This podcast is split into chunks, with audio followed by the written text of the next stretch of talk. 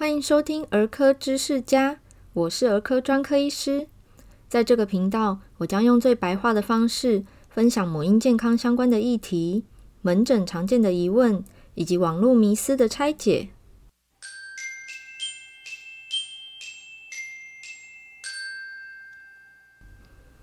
今天是医师节，不过今天我要分享的主题有一点点严肃。因为呢，前几天有一则新闻，标题写着“十岁男童染肺炎链球菌，发烧三天，插管仍救不回”。这个不幸的事件呢，是最近发生的。北部有个医院的儿科急诊医师分享的儿科急诊故事。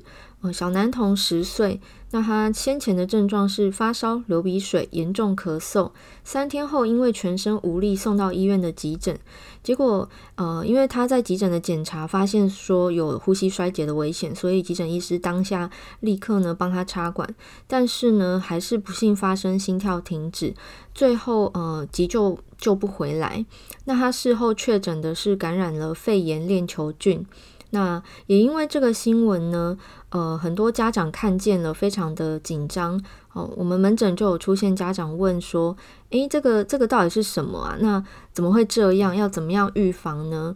那所以，我今天的这个 podcast 今天的主题就要来跟大家说明，有有一点点小小的严肃哈，有点专业的议题。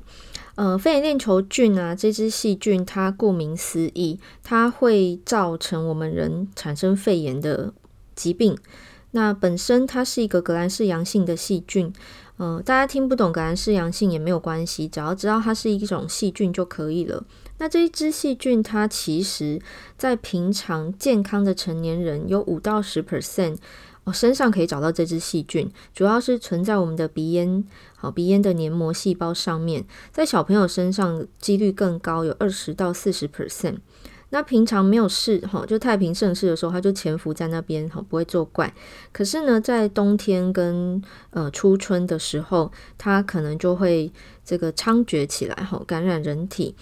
那刚好冬天跟春天又是流行性感冒跟普通感冒的高峰期哦，原因是呃冬天这种寒冷的天气啊，气温低，气温低对病毒来讲是一个很好的存活条件哦，它的活性会比较活跃，存活期也比较长，所以在这种感冒跟流行性感冒的高峰期又。如果说这个人类的抵抗力下降的时候，当你有一个流行性感冒或者是普通感冒，身体抵抗力又刚好是一个比较低落的状态，这只细菌可能就会爬起来作怪。我套一句网络的看到的用语，叫做“趁你病要你命”。好，它的危险性就在于说，因为它是细菌，而且又存活在存存活在我们的鼻咽。啊，鼻咽就是我们的呼吸道嘛，所以可能你打喷嚏啊，或者是讲话的飞沫喷溅，就就会造成这只细菌的传播。所以为什么我们现在在宣导，呃，要戴口罩，要勤洗手？哦，因为它存在的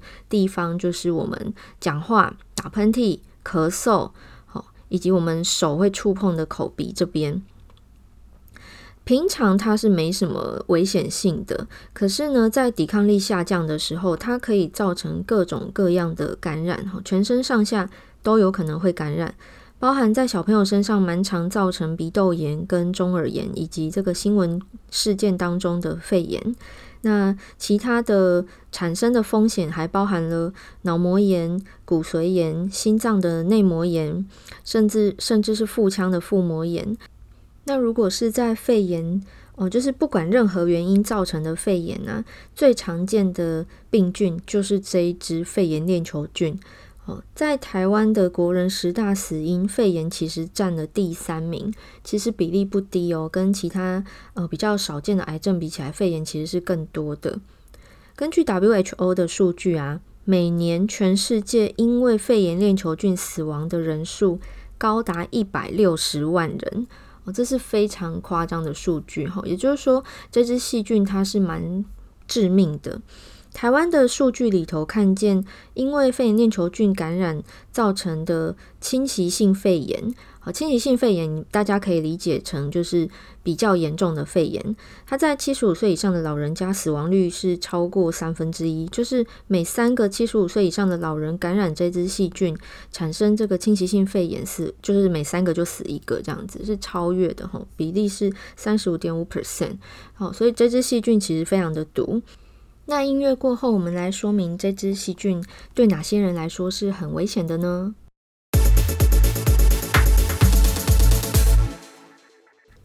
在开头介绍的地方，欧医师有提到，健康成人有五到十 percent，孩童身上则有二十到四十 percent 的带菌率。哦，那这样听起来大家就可以理解了，小朋友的免疫力比较差哈，所以其实这支细菌对五岁以下的小孩来讲是很高风险的，其中又以两岁内的幼儿是最危险。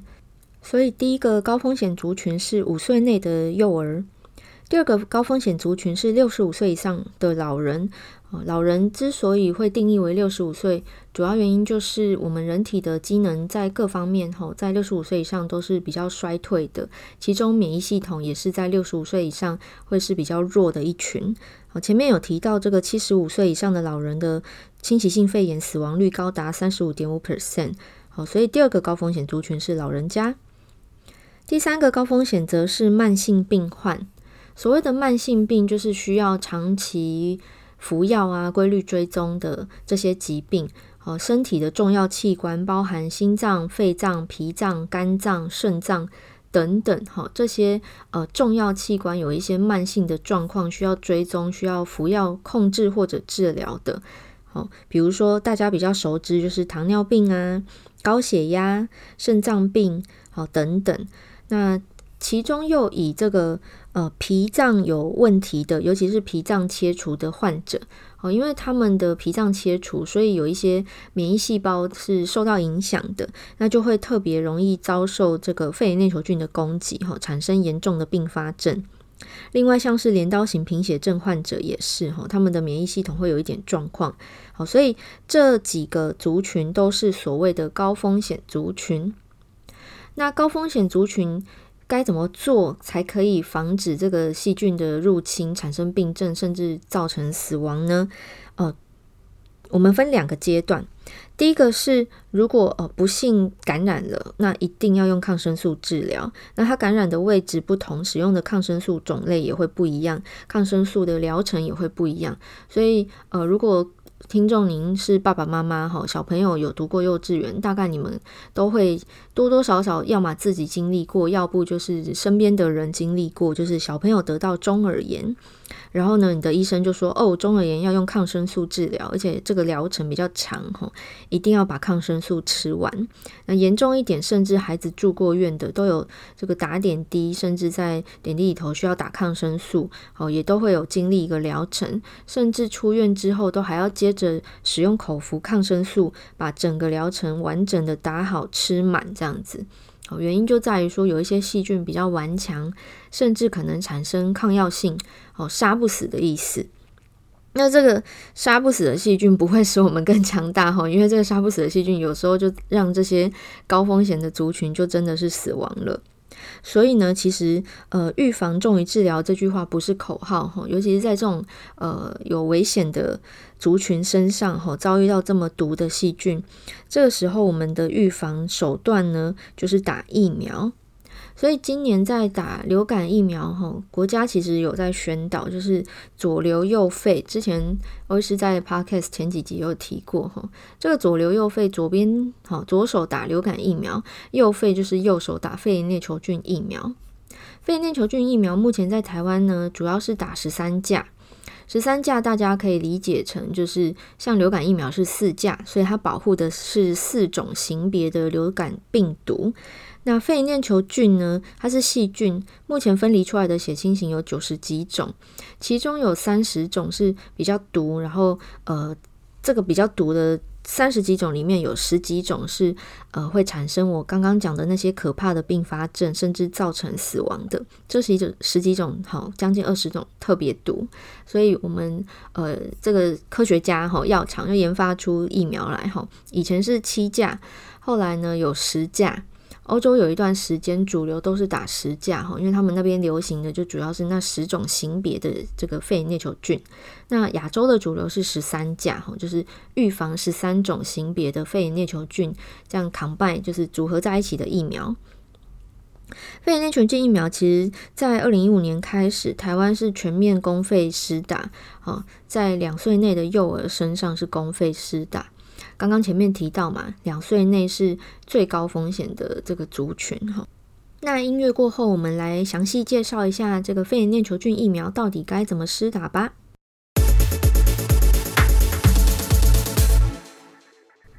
首先，先让大家知道关于肺炎链球菌，它的疫苗有两种，其中一种是我刚刚前面讲，我们亚洲的主流打十三价。其实这个十三价疫苗，它是全名是十三价结合型肺炎链球菌疫苗。哦，这个结合型就是说它疫苗制造的技术啦。那另外一种叫做二十三价多糖体疫苗，这个二十三价顾名思义就是保护二十三种型别的肺炎链球菌的疫苗。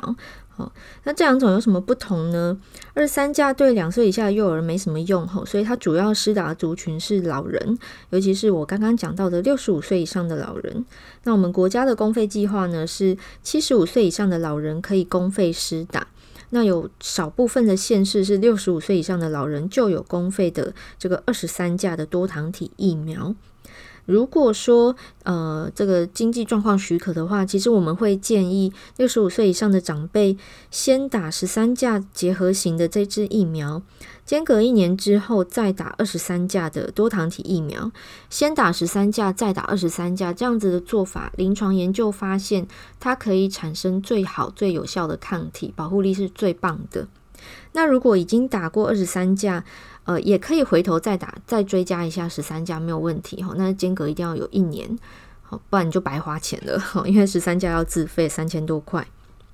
那在小朋友身上呢，二二十三价刚刚讲对小朋友来说没什么帮助嘛，没错，因为是小朋友主要就是要打十三价结合型的十三价。肺炎链球菌疫苗，那前面欧医师有提到我们的公费计划，好，从二零一五年开始，那他施打的就是两岁内的幼儿，分别在两个月、四个月、六到十个月以及满十二个月的时候，总共打四次，哈，分成四针来打。那其中国家公费给付的是第二个月、第四个月跟第十二个月，哈，也就是。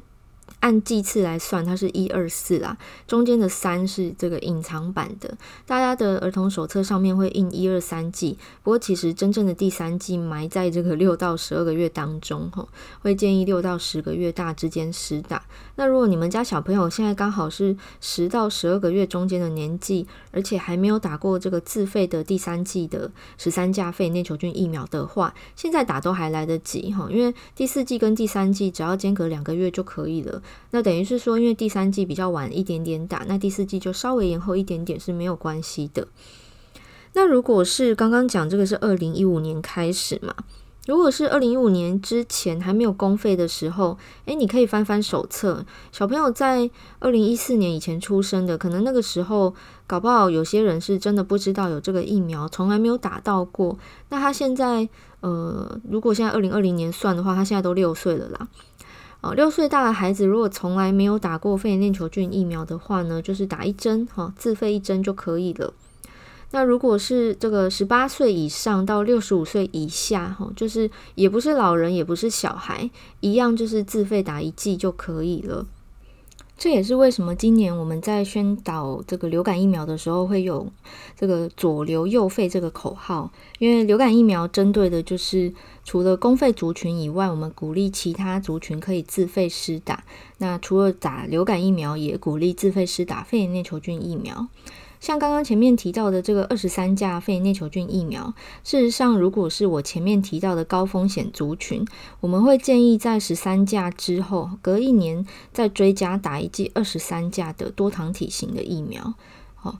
呃，高高高风险族群，我再重复一次哈，就是包含慢性病患者啊，或者是呃脾脏切除、脾脏功能缺损的患者，镰刀型贫血症的患者。那像有一些是免疫不全，例如说先天免疫不全的一些特殊疾病，或者是后天免疫不全，包含艾滋病啊，呃，这个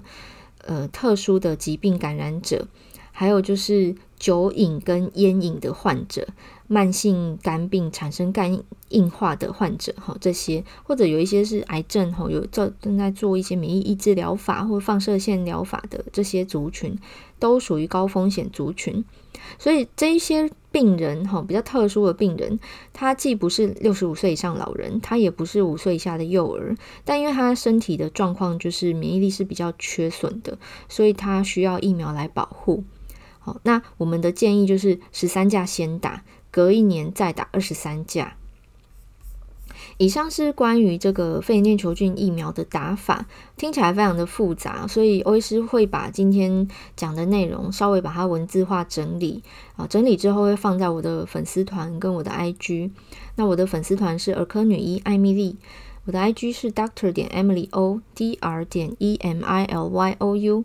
如果你们还有任何问题的话，都可以私信给我，或者是留言告诉我，诶，哪边好像没有听得很清楚，我会再详细解释，然后把它文字化放在粉丝团的文章里面。那这个节目非常欢迎大家帮我分享出去，帮我订阅，帮我在 Apple Podcast 留下五颗星的评价，因为呃，知识型的节目其实听起来。比较容易无聊，会分心，会飘飘走这样子。其实我也知道啦，所以我后来就是想办法学会怎么样呃剪辑，然后放一些串场音乐啊之类的哈，或者利用时事有新闻有故事的时候，呃，再讲一些比较。艰深一点点的专业话题，那也希望大家就是，如果你有其他你觉得好像有牵扯到一点专业的议题，但他又好像在生活中蛮容易碰到的，我都可以私讯告诉我，因为对我来说很多是尝试的事情。后来我透过圈外朋友的嘴巴才知道说，哦，我以为的尝试在他们眼里是知识，那我才会知道说，原来你们需要呃了解这些，你们想要听这些，所以欢迎大家呃可以留言私讯给我，那也。呃，拜托大家 就是帮我留下五颗星的评价，让这个节目可以让更多人看见。好，那我们下次如果没有什么特殊的新闻事件的话，我应该会拉回上次那个讲过敏的主题。哈，下一集应该会讲过敏性鼻炎。好啦，那我们下次见，拜拜。